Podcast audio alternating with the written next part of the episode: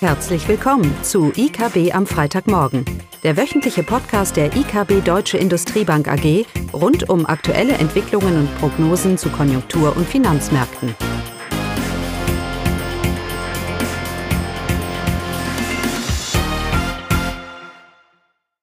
Willkommen zu IKB am Freitagmorgen mit Eugenia, Klaus und mir.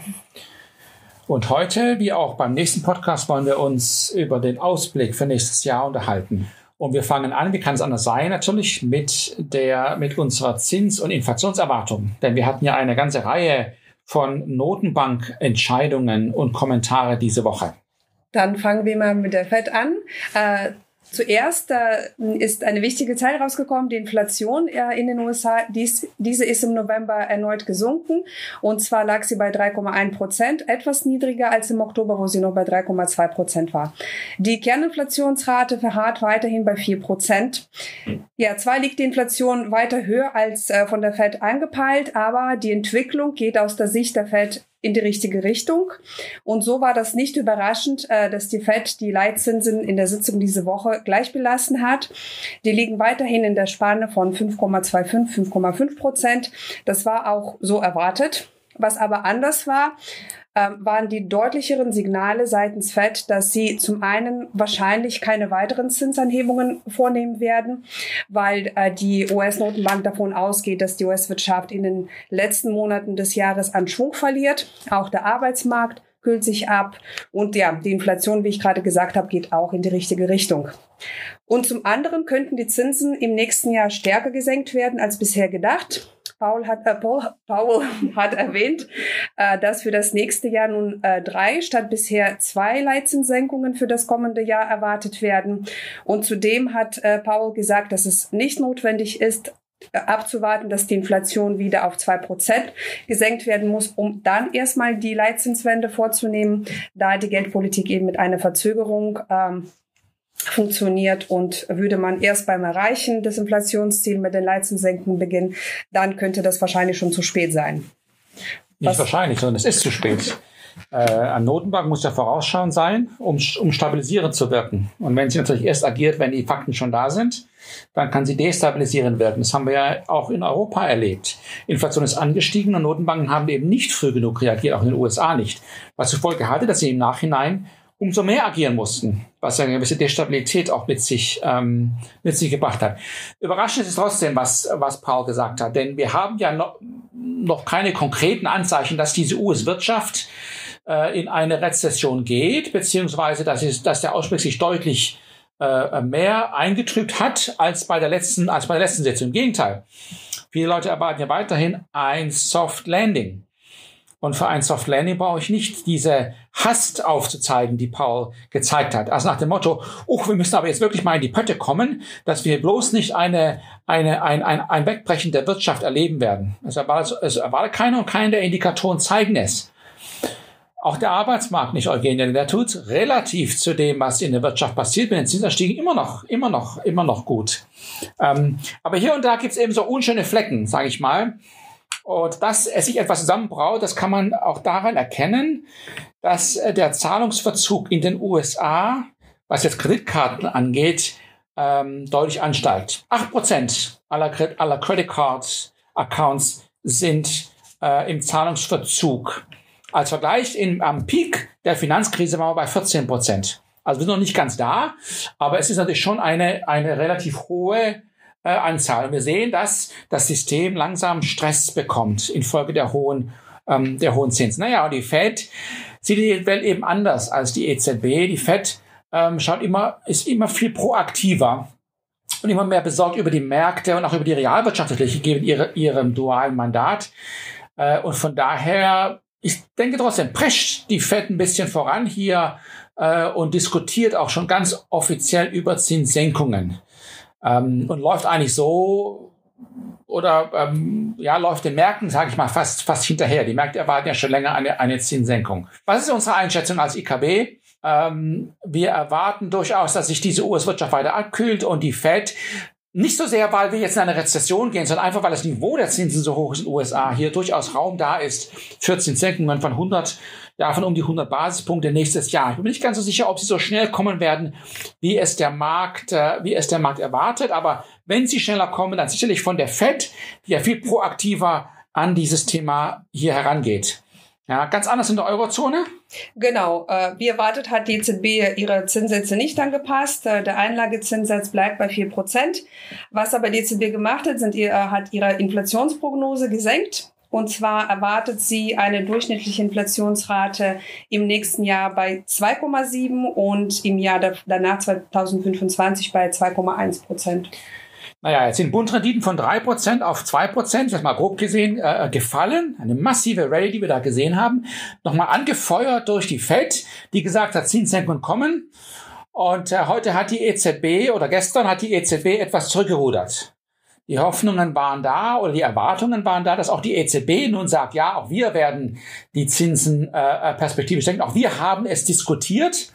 Ähm, vor allem, weil die Argumente in Europa viel offensichtlicher sind. Wir haben eine Geldmenge, die schrumpft. Und die EZB betont, dass dieser Transmissionsmechanismus jetzt wirklich greift in der Eurozone, über die Geldmenge auch. Ähm, und, ähm, und von daher sind die, die, die, die Ampeln oder die Warnsignale für eine Rezession der Eurozone ja viel ausgeprägter und deutlicher, als es für die, als für die FED der Fall ist. Und doch hat sich die EZB hier sehr, sehr bedeckt gehalten. Und ich glaube, ein Grund liegt auch darin, dass die EZB weiterhin äh, ihre Glaubwürdigkeit, auch ihre, die Glaubwürdigkeit des Inflationsziels stärken will. Wenn man sich mal vorstellt, hätte die EZB gestern gesagt, ja, auch wir werden bald die Zinsen senken, dann würden all diese Leute, die uns sagen, dass die Inflation mittelfristig über zwei Prozent sein wird, sich bestätigt fühlen und diese, die Glaubwürdigkeit der EZB und das Inflationsziel von zwei Prozent äh, wäre sicherlich in Mitleidenschaft gezogen. Ja, und darum bin ich sehr froh darüber, dass die EZB hier sagt, wir senken, wenn wir, wenn das Inflation kein Thema mehr ist, ähm, aber es im Moment gibt es diese Diskussion nicht. Ganz explizit gesagt, eine Zinssenkungsdiskussion hat nicht, hat nicht stattgefunden. Äh, und wie gesagt, auch wenn das aus der realwirtschaftlichen Sicht äh, durchaus vielleicht angebracht wäre, es geht einfach nicht, wenn man sich diese Inflationsprognosen anschaut, die auch viele Volkswirte haben, äh, dass diese Inflation mittelfristig über zwei Prozent sein wird. Das darf die EZB nicht, nicht zulassen. Äh, also eigentlich ist es die Sorge über Glaubwürdigkeit, die sie eigentlich jetzt so ein bisschen bindet in ihrer, in ihrer Kommunikation zumindest. Dass sie die Zinsen senken wird nächstes Jahr, davon gehen wir aus. Das Wirtschaftsbild ist, ähm, ist herausfordernd. Die Inflationsprognosen der EZB nächstes Jahr 2, sieben Prozent. Wir liegen etwas drunter, äh, weil wir eben glauben als IKB, dass diese, Geld, dass diese äh, äh, Straffung äh, durch die Geldmengenentwicklung hier deutliche äh, deflationäre Impulse in der Wirtschaft äh, vorbereiten wird oder auswirken lassen wird und dass auch jegliche Schocks in Bezug auf Rohstoffpreise oder Löhne eher in Margendruck führt als in eine höhere Inflation. Das heißt, wir erwarten, dass die Inflation weiterhin tendenziell vielleicht eher nach unten überrascht, und dass die EZB nächstes Jahr auch hier Raum für 100 Basispunkte hat. Allerdings teilen wir nicht ganz so die Meinung, dass es so früh kommt wie der Markt. Ich denke, irgendwann im zweiten Quartal kann durchaus Raum dafür gegeben sein. Äh, das Problem ist ja auch 2025 dann, ja, weil sich dann die Inflation wieder stabilisiert und wir haben Zweitrundeneffekte sind gedämpft, aber die Prognosen für 2025 zeigen uns, dass die Konjunktur sich ja schön erholen sollte so zumindest mal laut EZB. Eurozone Wachstum 1,5 Prozent. Ähm, und dann ist natürlich auch die Gefahr der Zweitrundeneffekte. Das heißt, nächstes Jahr ist, man kann mal, man kann sogar das so sehen, dass man sagt, wir haben nächstes Jahr ein Fenster, wo die EZB etwas tun kann.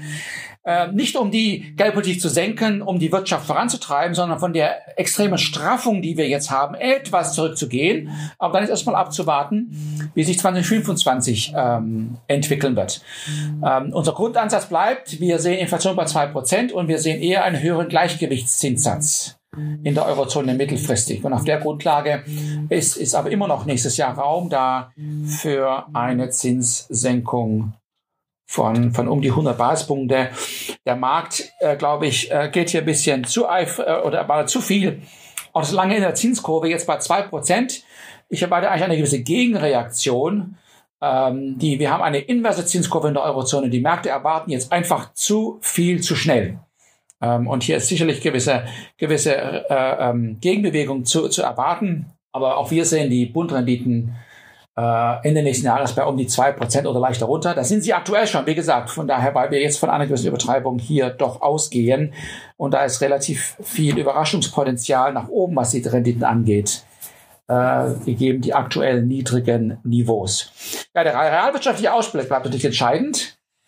Ähm, und zu welchem Maße die hier schlechte Zahlen äh, ähm, die äh, Zinsmärkte wieder beflügeln könnte. Und äh, in Deutschland habe ich lange Zeit gedacht, dass wir doch eine der ähm, negativsten waren, was die Prognosen angeht.